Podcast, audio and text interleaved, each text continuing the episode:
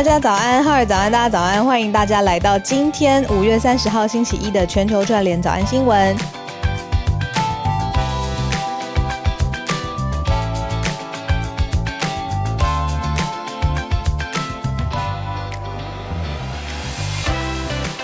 今天天气很好、欸，对，一一大早跟大家讲一下这个礼拜的气象预报。台湾各地呢，即将要走向高温，哇！所以在前一阵子，上个礼拜啦，就梅雨嘛，一直下，一直下，下到不停，就觉得好像都要发霉了。声音 听太多，听很多。但接下来这个礼拜，婆吵，对，已经有点觉得 可以不要再下了吗？那在礼拜，其实如同气象预报，大概在礼拜六雨就差不多停了。可是，在昨天开始转热，那接下来的这一个礼拜呢，各地的高温上看三十度。那三十一号，也就是明天的时间呢，北部跟东部要注意可能会有大雨，所以现在是热加上大雨。好，所以大家挑挑战挑战，注意一下。对，上个礼拜还算，我觉得还算有点凉的雨，可是接下来的高温是有点有点惊人的哦。像台北市啊，到昨天发布的高温是有黄色灯号，预估气温高可以高到三十六度以上，所以大家也要注意，嗯，哦，大家也要注意防晒跟补充水分，这很重要。哎，我我应该还没跟大家聊过，我曾经热到脱水。哦，会会会，那次就是我我在加州，嗯，时间不长，可是我就人在外面几个小时开车，那开车一开就开比较久嘛，地很大。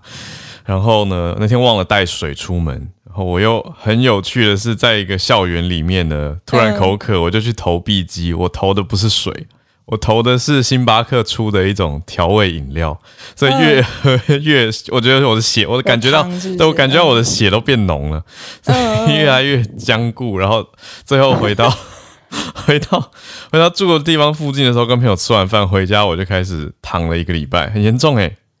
躺一个礼拜有脱水的症状是不是？我觉得应该是，就是呃，没有没有那么夸张，是完全动不了，而是我中间还有办法出门去看医生。可是去看医生，医生就说：“哦，我们要抽血检查。”我就想说，我好像没有办法像是台湾马上拿到一个什么药。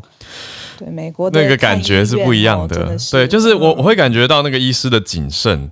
就是他也不知道我的病史啊，过去的状况啊，我第一次去啊，又是外国人啊，那所以当然要先抽血检查。可是对于当下的我来说，我就觉得我好像想要赶快有一个缓解，可是没有办法，真的只能不舒服，多喝水。可是，一旦过了一个缺水的状态，就很不舒服。对，总之就是提醒大家，这个礼拜会有点热啦，大家多多补充水分，还要注意防晒。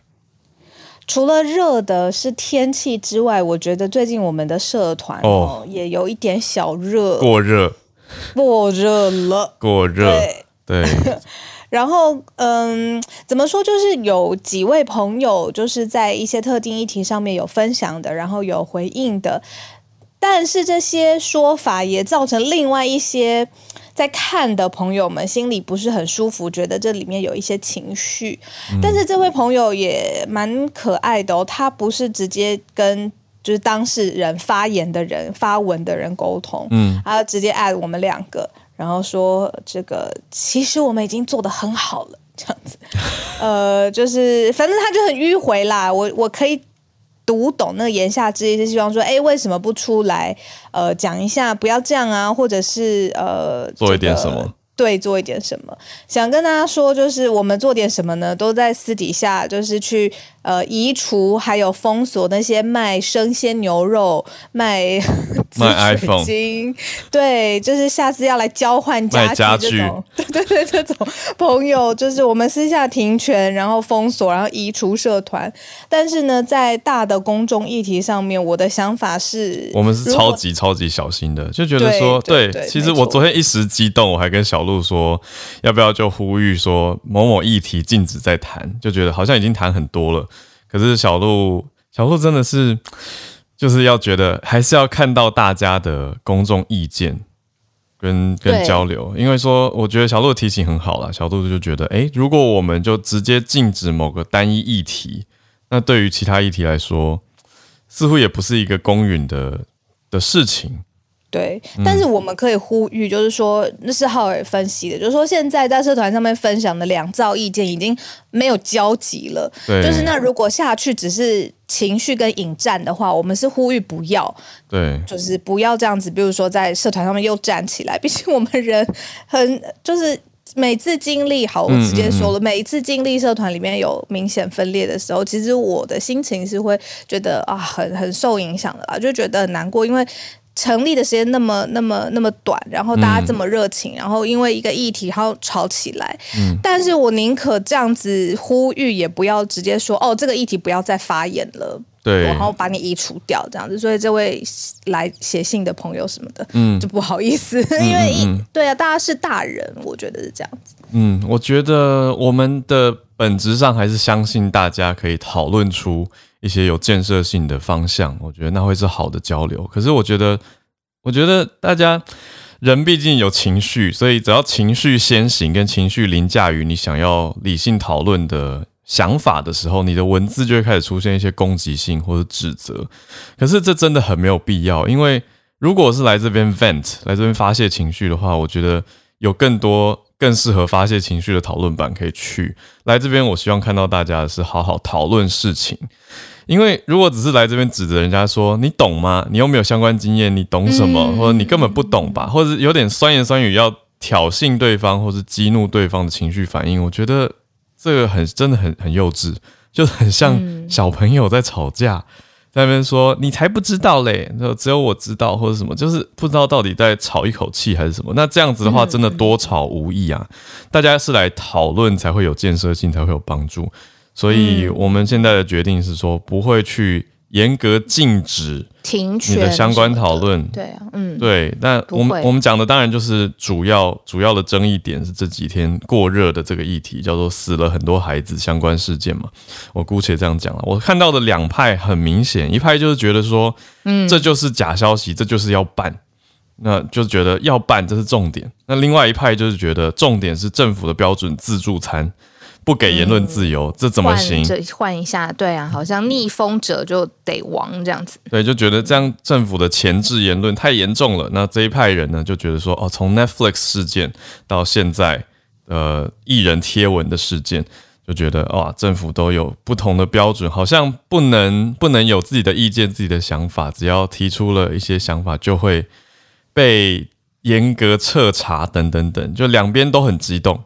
两边都觉得对方不可理喻，那我觉得这样子，嗯，激动本身没有交集嘛，对啊，结果就是造成，就是我跟浩尔收到了，呃，就是对社团这样子的状况不是很满意的朋友们的来信啊，或者是公开的贴文，然后就是又在就是再讨论一下这件事情，所以我们才觉得必须要特别来讲一下了。没错，没错，是，嗯，对啊，好，嗯。对啊，因为你看吵到后面已经开始有一些来来回回一直在吵，说到底死了几个才算多？我觉得这个这个讨论不出结论吧，对不对？就是对啊，就没有交集。对，就是有人完全可以说一个一个都不行，那有一些人就会觉得说，哦，实际上什么什么几个呃，跟其他国家相比的话，比例多少多少？那你这样算数字，一个是感性，一个是算数字，那两边怎么可能会？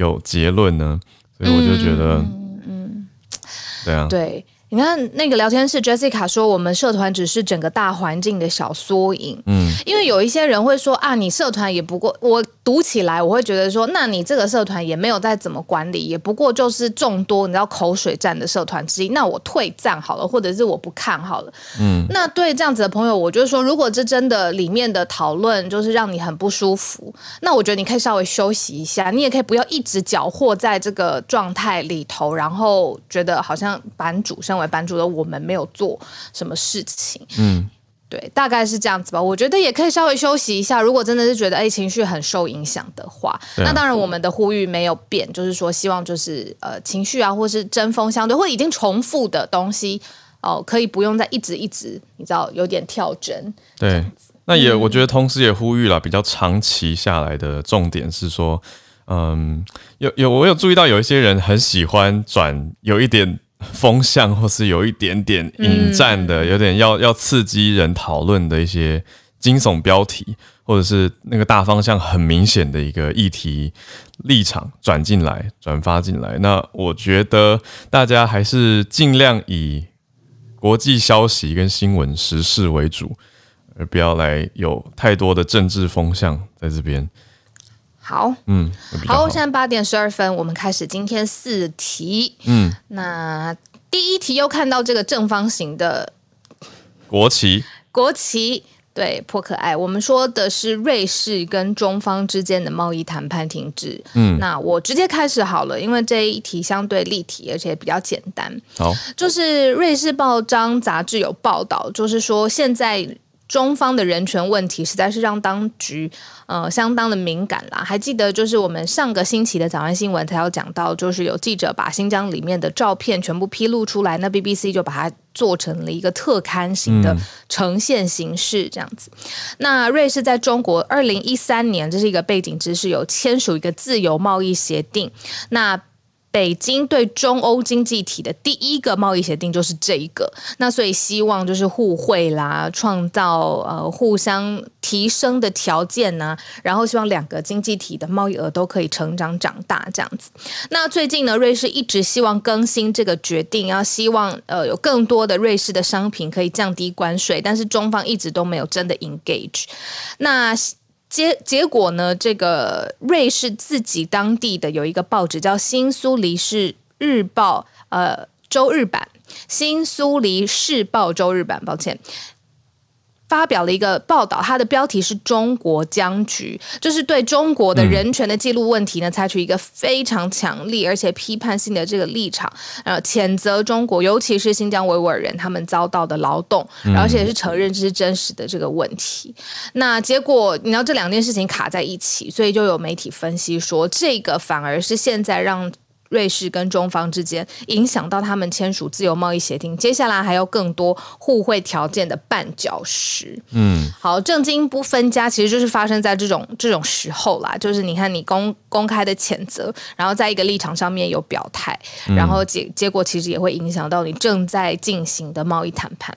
哇，这个是很鲜明的一个例子，可以呈现出来是瑞士很明显就是卡在。啊，瑞士跟中国的贸易谈判，真的就是说可以用“卡”这个词来形容现在人权卡在人权议题卡在中间哦，影响到谈判的进度，也让瑞士方觉得先不能继续的推进，因为在国会都已经很明白的提出来说要谴责中国在新疆维吾尔人遭到强迫劳动的真实问题，那国会已经提出，所以国家在经济方面的谈判也不会跟中国很积极的推进。我们来看到第二题，好，就跳一跳来到了美国，延续这阵子还在讨论的，当然就是最高法院一直在讨论说堕胎的法规到底要多严格这件事情。那现在呢，新的一个进展是奥克拉荷马的州长签了一个最严厉的堕胎法案啊，Oklahoma 这个地方。签署的新的法案，那当然有听友提醒我们说，哎，讲人工流产人流，哎，只是我们我我自己是小纠结一下，因为我想说大众说起来还是嗯嗯嗯，还是简单说堕胎比较好理解，好，所以也许我们会穿插着讲。整个堕胎，你的这个光谱上面到底支持的多极端呢？呃，现在在美国奥克拉荷马州，呃，就是签署了一个最严格的堕胎法案，就是发生在美国史上。那结果就是在奥克拉荷马州的州长他签的。那他内容是说，呃，只要是受精之后就是禁止堕胎，而且就是这一句更重要，任何公民都可以告发。你要只要。女性去终止她的整个妊娠的期间，那协助她的人，任何公民都可以去告发这个协助者。嗯嗯，所以州长是以此非常的签下去，非常的自豪，他就觉得我们这个就是 pro life，就是很支持生命的角度。可是，嗯，当然大家听下来，不知道大家想法是怎么样哦。就是他的所谓的严格，就是之前不是讲到德州的心跳法案嘛，是说五个礼拜嘛。就是说，五周一开始，哎，概念上是有心跳了，所以这之后禁止有任何人工流产。那现在讲回来，在奥克拉荷马这边是说，你只要确定有办法确定它是受精卵的状态，就禁止堕胎了。而且再加上小鹿刚讲的，就是你等于是如果诊所医师是执行这个堕胎，在在官方术语是终止人生嘛，啊，就是任成文的那两个字人生，这样子的人都会被告，可以被告发。那当然就是目前真的所谓认定上最严格的法案。嗯嗯嗯，那。医疗紧急的事件，或者是性侵，或是乱伦的状况会排除。不过，这个的确就像刚才浩尔讲的，他的时间点是推到最前面的啦，就是只要是确定受精卵之后。我最近在美国的社群网站上面看到一个嗯讨论，但是我没有想得很清楚，把这边丢出来跟大家一起一起想。他们的讨论是说呢，因为两件事情放在一起，就是这个堕胎 Roe v Wade 跟呃大型的枪支枪击案这样子。他就说，到底一件事情多严格，怎么可以有这两种这么不呃不一致的标准？对于枪这件事情，可以呃，比如说任何人你都可以买得到，呃，在部分的州当然规定不一样。然后呃，对于拥护生命这件事情，你枪跟堕胎这两件事，为什么没有办法有一个一致的标准啦？嗯，我没有，我没有呃，就是。想的很透彻，这两件事情放在平行一起思考的时候，是不是应该一样？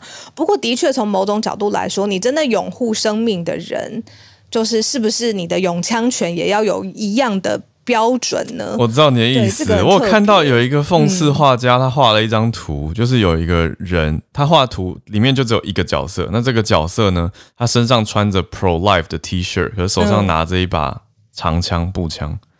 对啊，就是在反讽这个概念，然后我也思考了很久，我我后来没有转发，就是我在思考你刚刚讲的这个议题，因为这几天在社团里面，当然也谢谢我们的听友提供给我一些不同的想法，那也有一两则蛮蛮激烈的讨论哦，那我想这不是三言两语就可以直接下定论的，就是美国的永枪权的确是长久以来的。一个议题不是瞬间可以翻天翻盘的，但是像我是看到 Charles 老师有分享一个蛮重要的数据，就是 Pew Research Center（P.U. 研究中心）显示说，大多数美国人在民调里面是说，还是认为要严格一点控制枪支，但是这个意思就是说，还是有蛮多人的确是觉得哦，应该要有让大家有办法合法持枪，可是对于 background checks，应该人民是。比较比较倾向说可以可以严格调查一点点，可是说实在，我觉得最大的核心就是说，这个还是没有解决根本的问题。因为有一些听友其实回的很好，就讲到说，就算你现在 background check 这个人正常，好，我所谓正常就是没有没有任何的精神状态或其他心理因素爆发，但是他回家之后就爆发了，这样你有办法查得到吗？嗯，对，我就觉得对，这讲的真的是没有错，就是你真的无法防到防到最根本，就连你讲夸张一点说，奥克拉荷马这个最严格堕胎法案，嗯，对啊，他说防到受精卵，好，那那到到底就是所谓的严格最严格在哪里啊？嗯嗯，对啊，保护生命还是还到底怎样叫做保护生命？所以都是大家会。吵成一团啦，那两边都有非常多非常多可以去争辩的空间。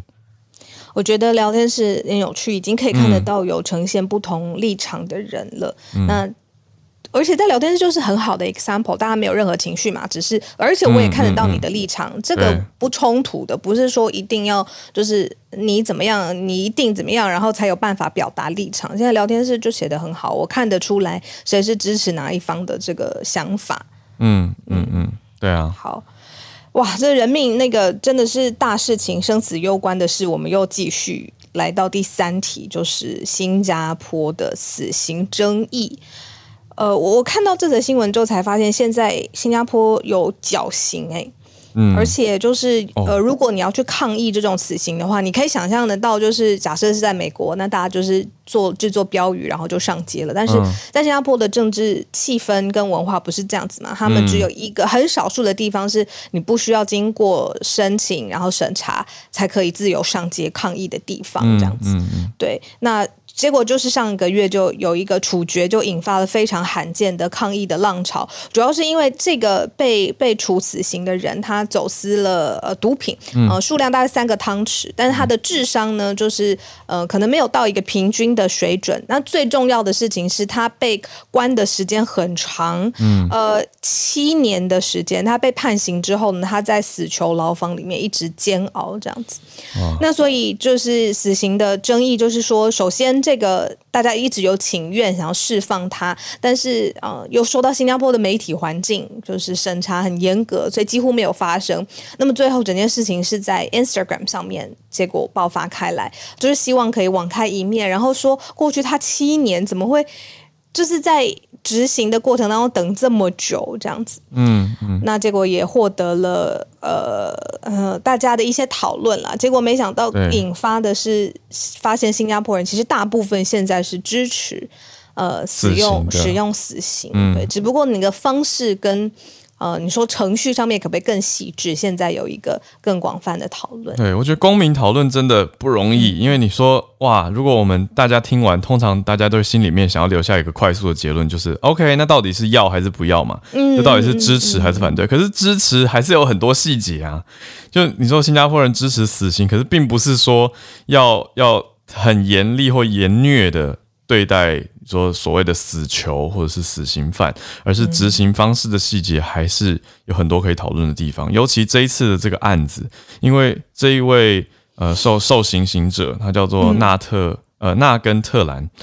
好，那纳根特兰他的智商六十九，所以律师就提出说，哎，这个是国际上公认有学习障碍的程度。可是法院驳回的根据是认是认为说。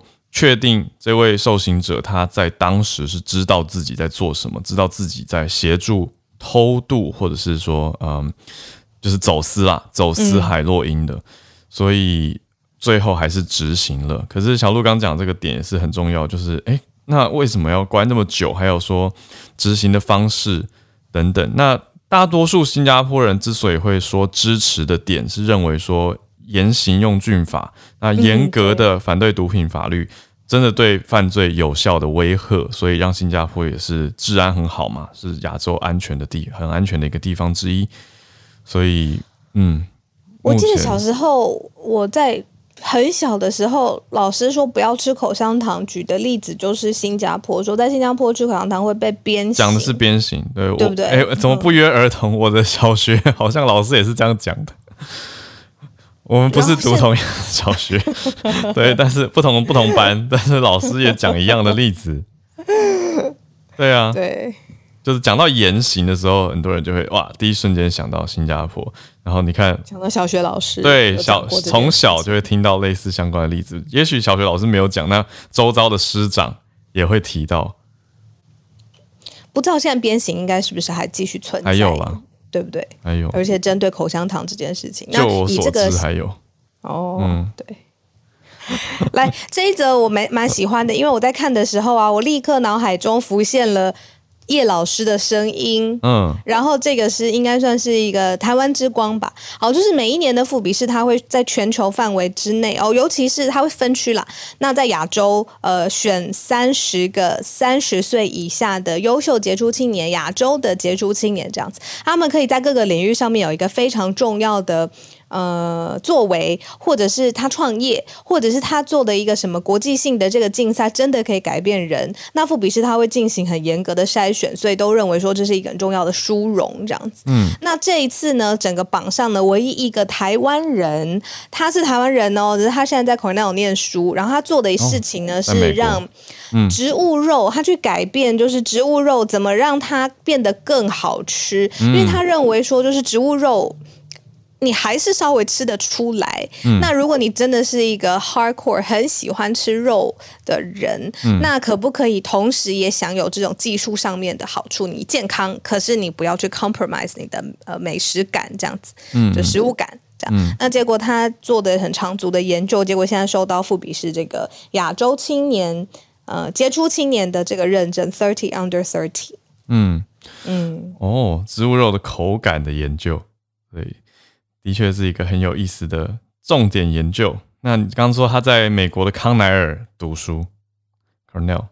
好，那我也快速确认了一下新加坡的状态，我觉得很有呃好。实际上的情况就是，如果有人检举你，的确有可能被抓去鞭刑。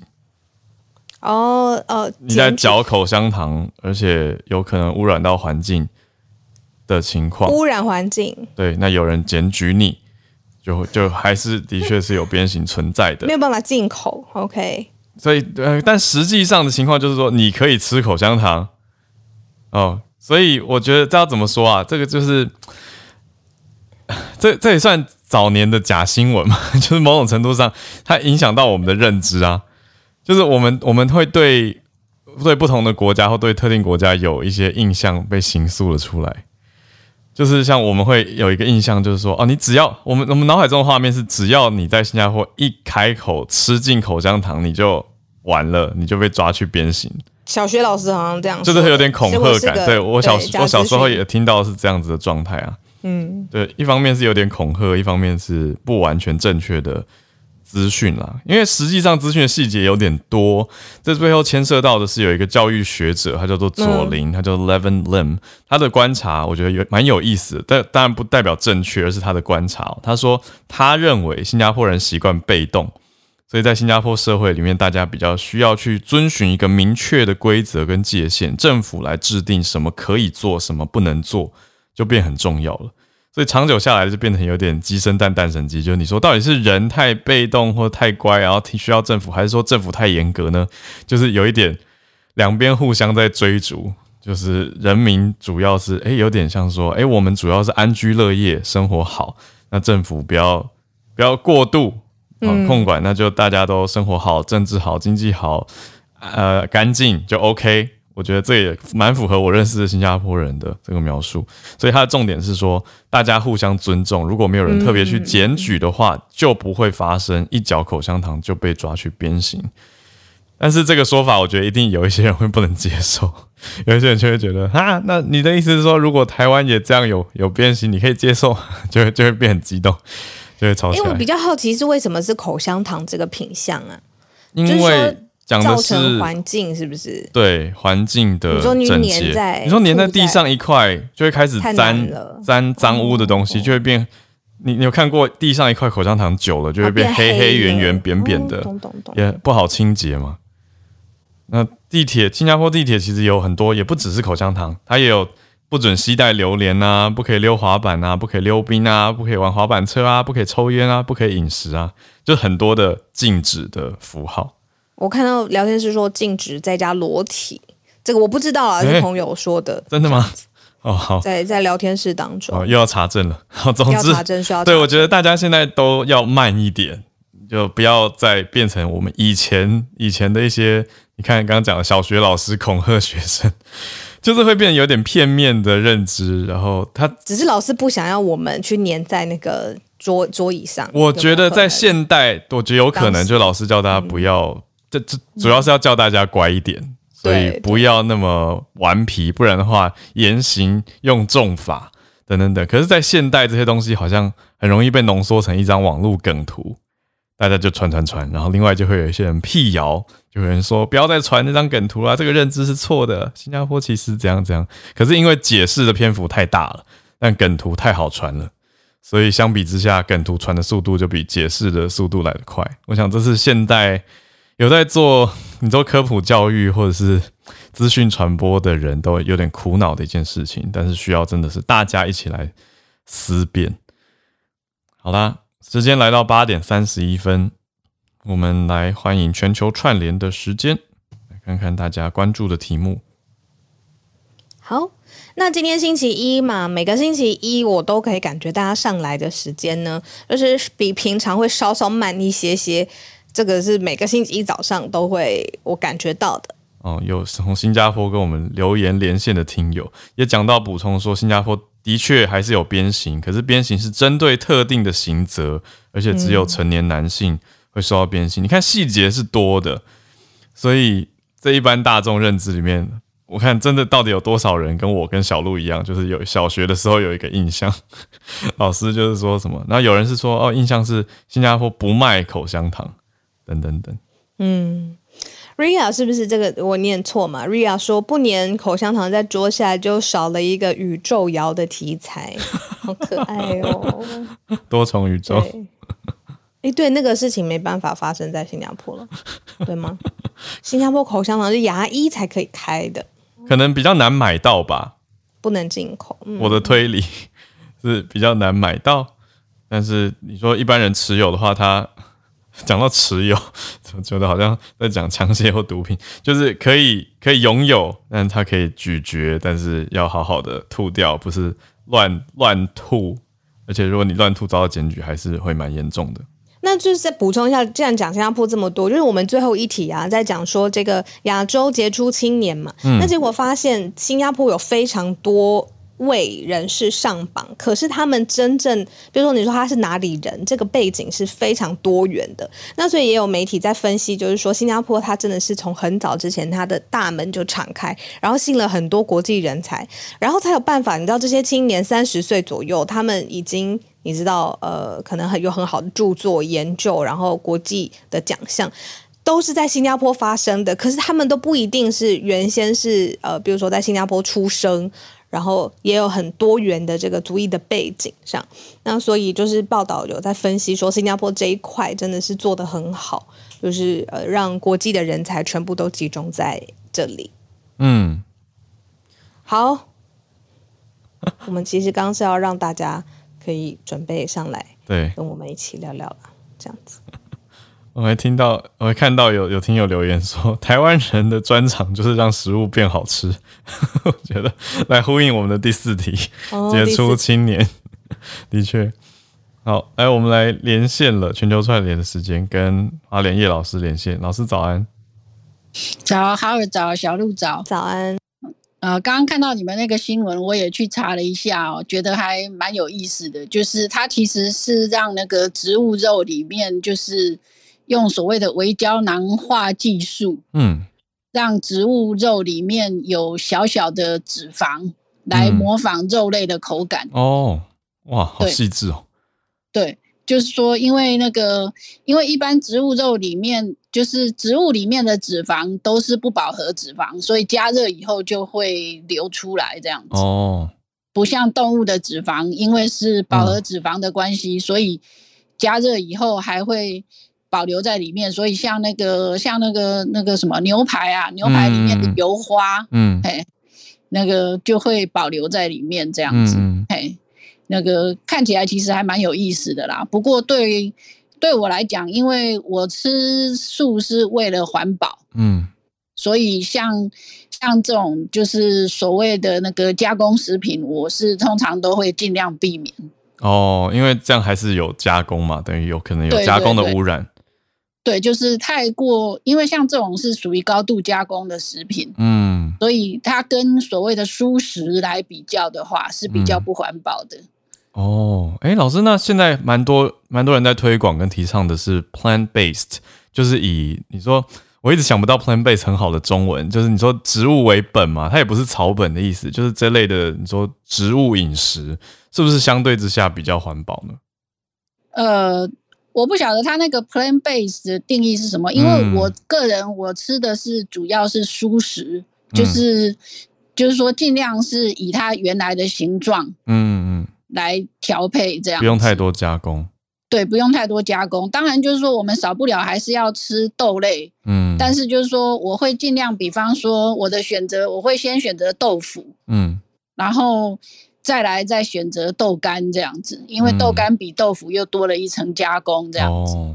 对，那当然就是说吃久了也是会腻啦，所以偶尔也是会吃点加工食品这样子，变换口味。老师，我想到一个。跟植物嘛有关的消呃的问题，就是刚讲到饱和跟不不饱和脂肪，我觉得很有意思，因为以前其实很少去思考植物里面也有脂肪，但是现在想一想，当然是很合理的。可是我想到一个算不算特殊例子，就是洛梨，洛梨它是不是油脂比较高的一种？对，它其实油脂相当的高。嗯，嘿，我个人是不太敢吃洛梨，太油的感觉。对对对，太落地哦。对，觉得个人口味高，吃过一次觉得有点可怕。嗯，我好爱洛梨哦，洛梨酱、洛梨跟牛奶，然后吃洛梨加，你知道有一种吃洛梨的方法是加酱油，它会有一个瓦萨米的感觉，有一个很特殊的对对组合气味。哦，对我就感觉对洛梨算是一个其实味味道很浓郁的一种算水果，它不是水果，它就是植物。对，就但是大家口味不一样，很有意思。我只是在好奇说，哎，那像洛梨，它我的认知是它就不能吃太多，因为 脂肪也会，虽然它是好的，所谓好的或健康的脂肪，可是还是过高。我只是在想说，是不是还是有一些植物它有饱和式、饱和性的脂肪？有啊，像椰子就是啊。哦。所以其实像那个对椰子油其实是属于饱和脂肪比较高的油，嗯嗯。所以像那个那个叫什么呃那个防弹咖啡啊，嗯嗯，防弹咖啡里面有些人会加椰子油，嗯，但是其实那个未必是健康的事情，因为它是饱和脂肪。哦，就是如果太多也不好。对对对对，嗯对，那。哦，今天要跟大家分享的是一个呃，一大早用蟑螂吓大家，好像有点。大家应该都起床了。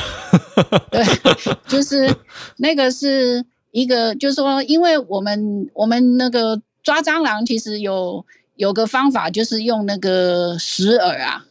哦。就是用，就是像比方说那种所谓的 bait 啊。嗯嗯，诱饵。那。对诱饵啦，诱饵就是用诱饵。那诱饵其实它除了里面除了毒素之外，还会加蟑螂喜欢吃的东西，或者是荷尔蒙。那过去比较多是用蟑螂喜欢吃的就是蟑螂爱吃甜哦，尤其是他们对葡萄糖的反应很强哦。结果呢？这么多年来一直用诱饵的结果呢，造成现在他们研究的时候发现说呢，那个现在的蟑螂不爱吃甜啊，口味还会变。我一直以为蟑螂是喜欢在油腻的地方，没有，他们喜欢吃甜。嗯，事实上他们喜欢吃甜，喜欢到就是呃，蟑螂在交配的时候，公蟑螂会分泌。那个带有甜味的物质来吸引母蟑螂吃，然后母蟑螂在吃的时候，公蟑螂就扑上去交配，这样。好惊人，好惊人的科学知识。对，然后但他们现在不爱吃甜的，不是吗？口味变了。对对对。然后结果这个也对他们的交配发生了一点问题。嗯，不过既然是跟这个生殖有关的哈，就是说他们现在也发现说呢，已经有一群新的雄的蟑螂，就是因为母蟑螂大概在吃这个，就是那个雄蟑螂分泌出来的这个这个甜味的时候呢，大概会呃，就是有个三秒钟的延迟。嗯。那过去的话，雄蟑螂是不会那么快扑上来，但是现在新的就是他们现在发现说呢，开始有一群雄蟑螂呢会在母蟑螂一开始吃的时候，他们马上就扑上来，也就是说他们不会有那三秒钟的延迟。哦，可能会变成优势物种留下来。对对对对对，嗯，那当然就是说，其实其实这个就是。让大家知道说，生物其实是不断的演化的，包括我们，诶，常常看到在角落不太喜欢的物种也是，嗯，就是会受到这个算是人则，就是会受到人则的影响，嗯，那当然就是说，对于呃那种像比方说那个制造那个诱饵的公司啊，嗯，他们现在比较担心的是，他们接下来要用什么方法来诱捕蟑螂，嗯，要能够做更好的诱饵。嗯嗯，对，那当然就是说，嗯，那个这个就需要他们在努力的去开发。那目前是荷尔蒙是很有效啦，我自己用过那个荷尔蒙 base 的那个诱饵，真的超可怕的，会在一个晚上吸引到好几只蟑螂。嗯，理解。对，但是我觉得可以。可以预期的是，如果大家持续的用荷尔蒙的诱饵的话，未来大概又会出现不一样的种类。嗯，就是不断的在演化跟微调嘛。嗯，对对对，谢谢老师。对，那这个就是提供给大家，就是这是呃，虽然一大早用蟑螂吓大家，好像有点那个。我知道很多人真的很怕。对，而且现在很快的季节又到啦，就是很容易。那聊天室也在说，嗯，对，谢谢叶老师，好，谢谢，好，谢谢小鹿，谢谢。好，我刚刚在聊天室 block 一个人，嗯，我把他，我 report 他，而且我 block 他了。我也有，我有刚刚有 block 一个人呢，什么股市分析的，没错，真的有默契。他还用简体字，我觉得那是机器人，就是要假装是老外账号，然后用一个奇怪的，我是凯特，不是很顺畅的中文翻译。对啊，我是什么密码股市的策略师？已已移除，已移除。Out of nowhere，我们今天完全没有讲任何跟股票相关的东西，就是来广告的。机器人不是很好，大家不要理他。好，好，那我们继续连线。Jessica 说正在吃早餐。对我刚刚看到有些听友，我觉得不太好意思，但是我想大家把它当做一个生物课来想吧。就是多了解一个生物的机制，就不会觉得那么想那么多了。好，那我们来连线到不知道孔医师对啊，会不会想讲最近的热议？Hello，早安，早安。呃，我觉得这几天看的心情很沉重，哎，嗯嗯嗯，呃，我们也呃沉重，当然是对。呃，目前是十个小朋友嘛，十个小朋友的离开，这个当然沉重。我不是要说这个，我说的是针对这个东西两边吵来吵去的这种沉重。嗯嗯，然后我我觉得我我尽量只讲医学专业的东西，虽然虽然大家说什么这不可能跟政治分开，因为因为我好像稍微在在。辩护什么？人家以为我在帮政府辩护。你说你觉得政府都做得很好吗？什么的？哦，嗯，好。可是我现在只想给他给大家分析我们目前面临的状况，嗯，然后分析风险，那让家长了解。我我我想做的其实主要是这个，这个我已经做了两年多了。对啊，嗯，我不是在帮任何人帮我们的政策辩护。嗯，那我我们现在讲来龙去脉，因为现在很多人在说。呃，我们风险评估没有做好，我们忽视了小朋友的防疫，然后就小朋友在还没打疫苗的时候就采取呃共存的策略，就放进来，然后现在某些专家甚至讲说这叫做屠杀哈，呃，我我我是完全听不下去哈。好，我我先回过头来，两个月前，全世界都已经经几乎经历过奥密克戎了，嗯，小朋友也感染了非常多。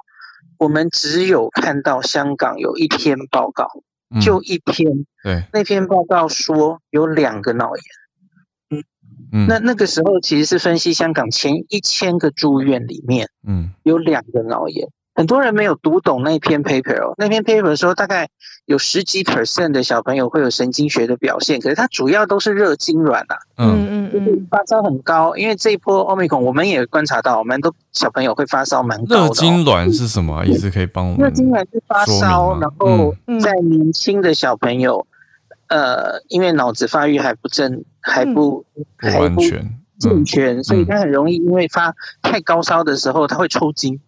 哦，他会抽搐，嗯，可是问题是这跟脑炎是不一样的，嗯，他是因为发烧然后引起抽搐，可是然后很快就好了，嗯嗯嗯。那这一波我们的确香港那个报告我们就看到有这种状况，可是那那那篇 paper 很多人会误用十几 percent 来吓大家，说香港早就告诉你十几 percent 会有神经学表现，嗯，可是神经学表现跟脑炎是两回事，嗯。在那篇香港的 paper 里，只说有两例脑炎而已。是，对，然后后续也没有再多报道了。然后很妙的是，那篇 paper 其实还抽掉了啊，很怪。它不是它不是柳叶刀的预印本吗？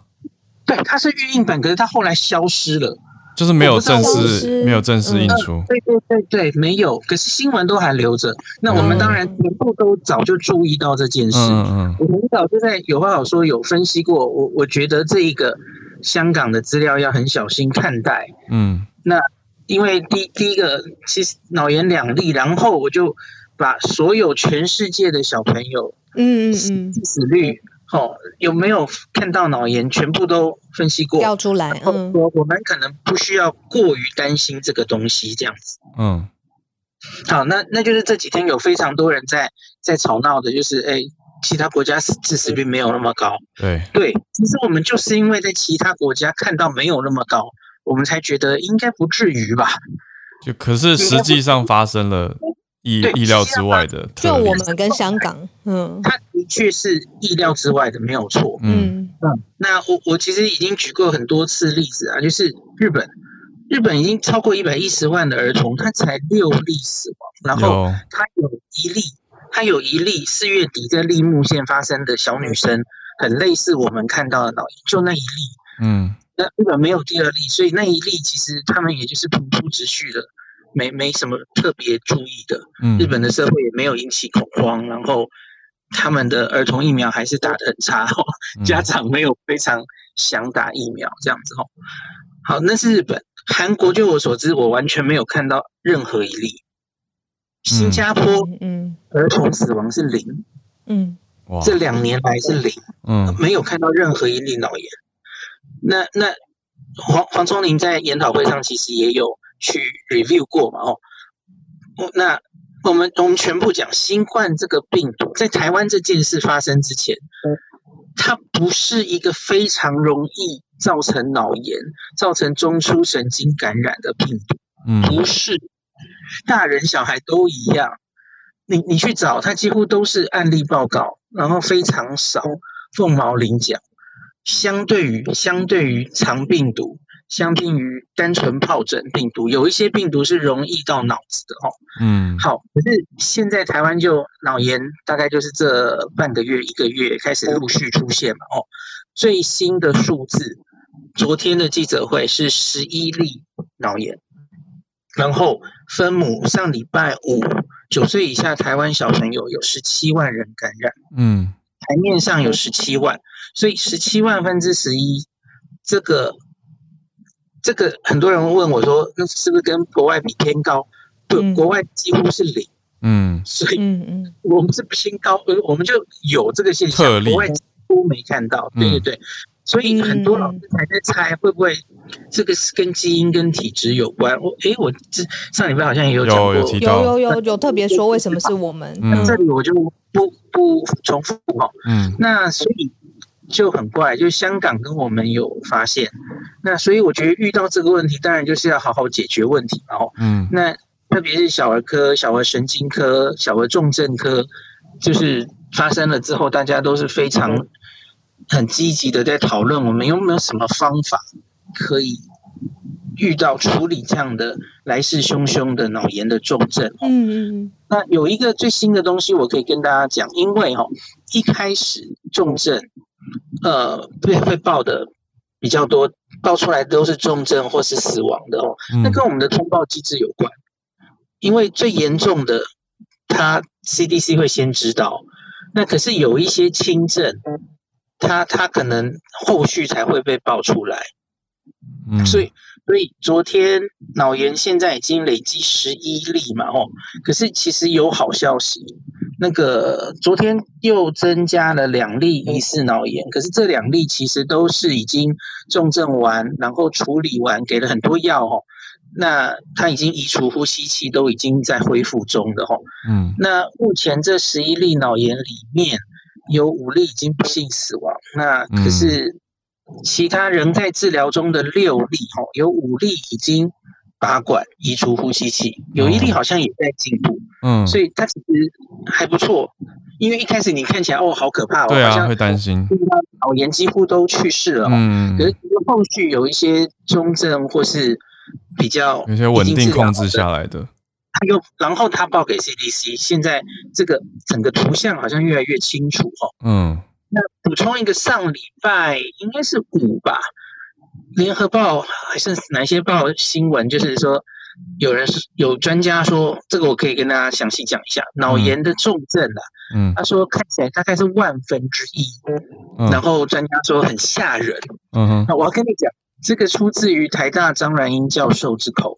张然英老师是我非常尊敬的老师哦，他他其实是台湾肠病毒还有那个川崎市政治疗的权威，他他非常了解这些东西哦，嗯，所以他其实很担心这一次看到的现象有一点类似一九九八年的肠病毒重症，嗯，那所以老师说大概应该是万分之一。大家想一下，我刚刚说的数字十七万分之十一哦。嗯哼。假如是万分之一的话，大概应该是十七万分之十七，对不对？嗯。那为什么会有这个差距？是因为因为老师在医疗前线嘛，他他其实他自己收到的案例，还有别的医院互通有无，所以他会这个通报有时间差，所以在他看到的跟目前已经确诊的分母，他看起来其实应该大概是万分之一哦。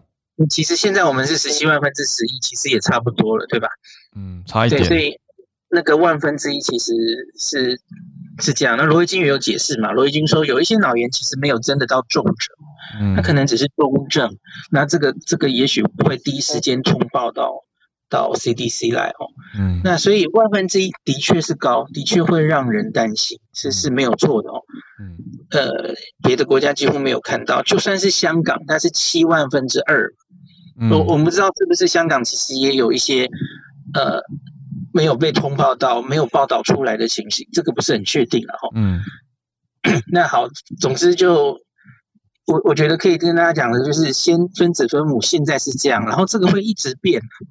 会变，那你不要忘记忘记，第一个分子应该会继续增加，这个要小心。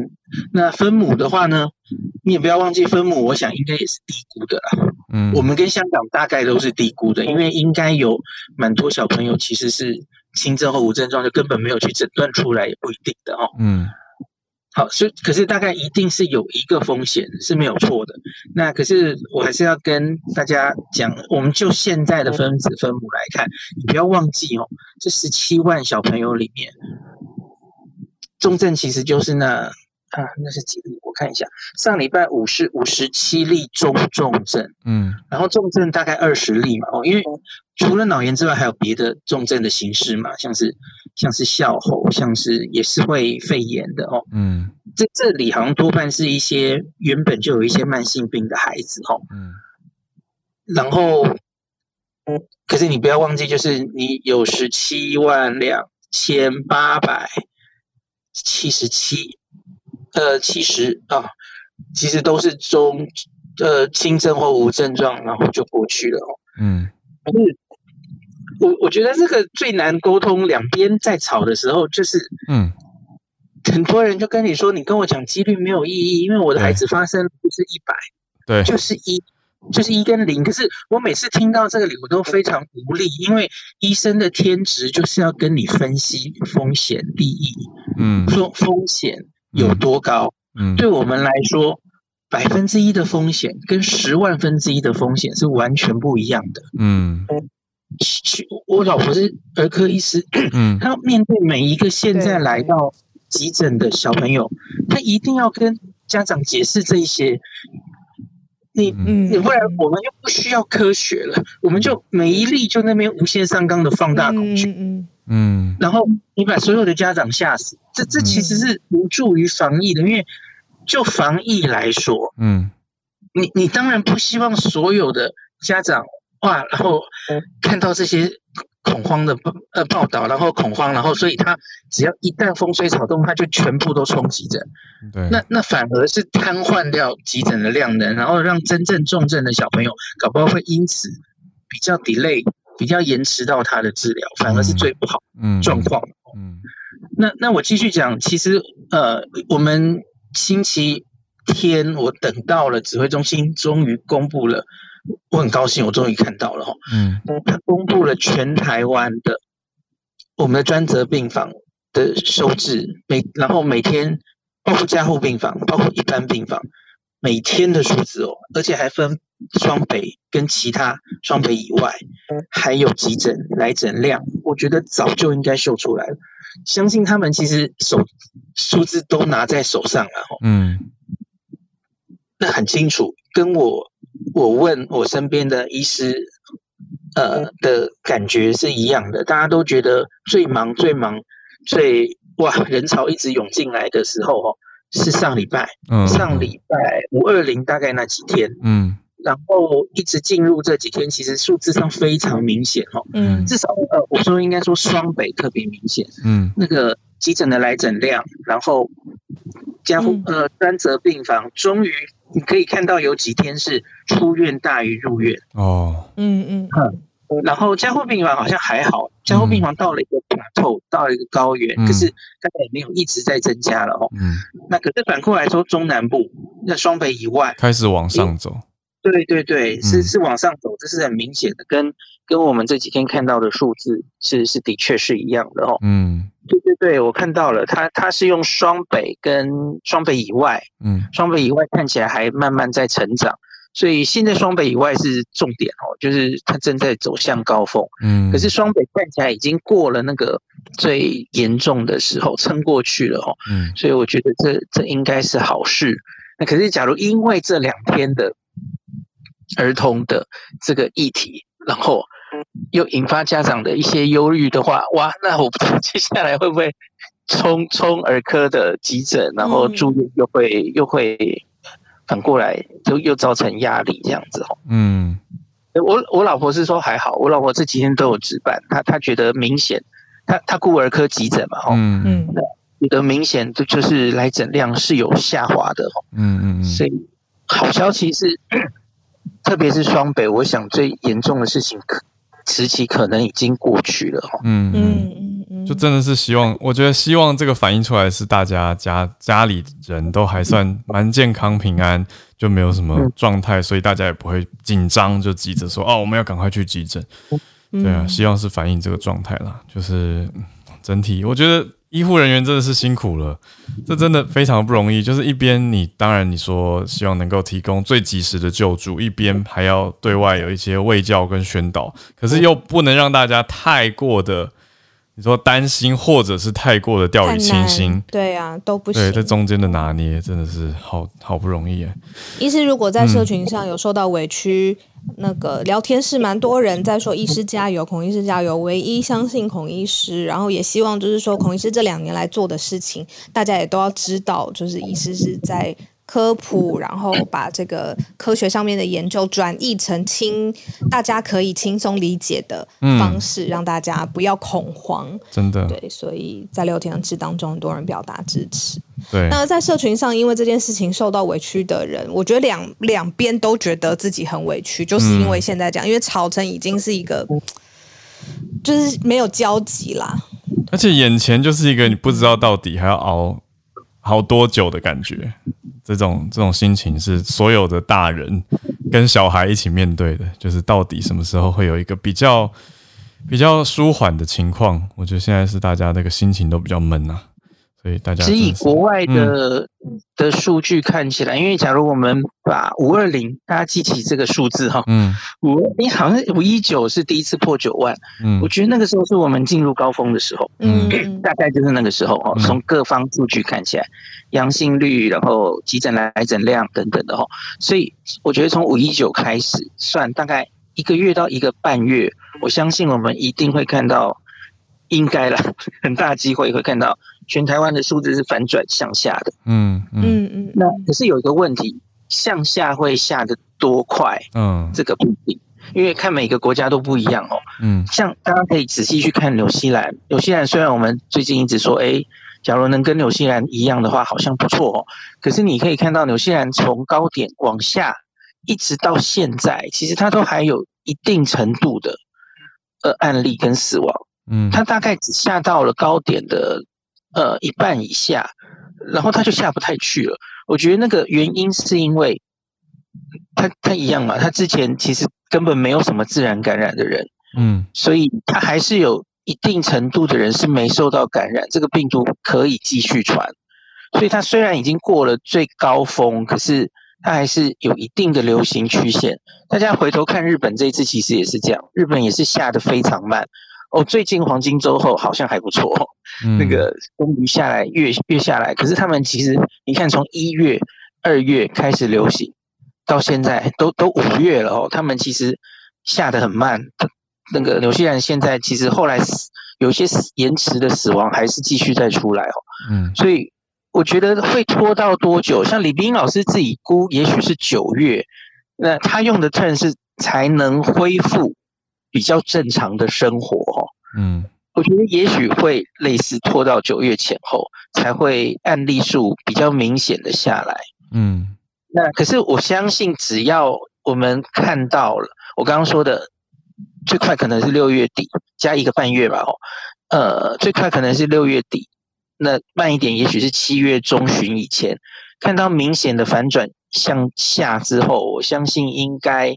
整个气氛应该会不太一样哦，那也许可以更勇敢的就继续往前走，因为很多这些我刚刚说的国家，他们几乎都是看到有在反转之后，就已经开始勇敢的往前准备共存了哦。嗯，边境开放啊，韩国、新加坡、日本都是这样子。嗯，非常感谢医师。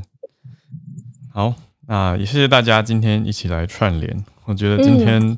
最好笑的那个聊天室讯息是希望拜托蟑螂早日灭亡，我觉得是今天的亮点。我刚看到笑出来，好，好像不能灭亡哎，我知道啦，这是一个非我这是一个非理性的言论，但是这是反映了很多人真实的感受。同理，我知道你说那个生物多样性跟平衡，对不对？可是很能同理，完全站在他那一边，一气之间就拉过去了。好啦，就希望大家轻松一点啦，做一个结尾。那我们就来准备收播了。明天早上八点继续跟大家串联在一起。明天一转眼就是五月的最后一天了，每天都觉得时间过得很快。好，但是有跟大家在一起就觉得好很多。好啦，我们就明天见。明天见，拜拜。谢谢大家，拜拜。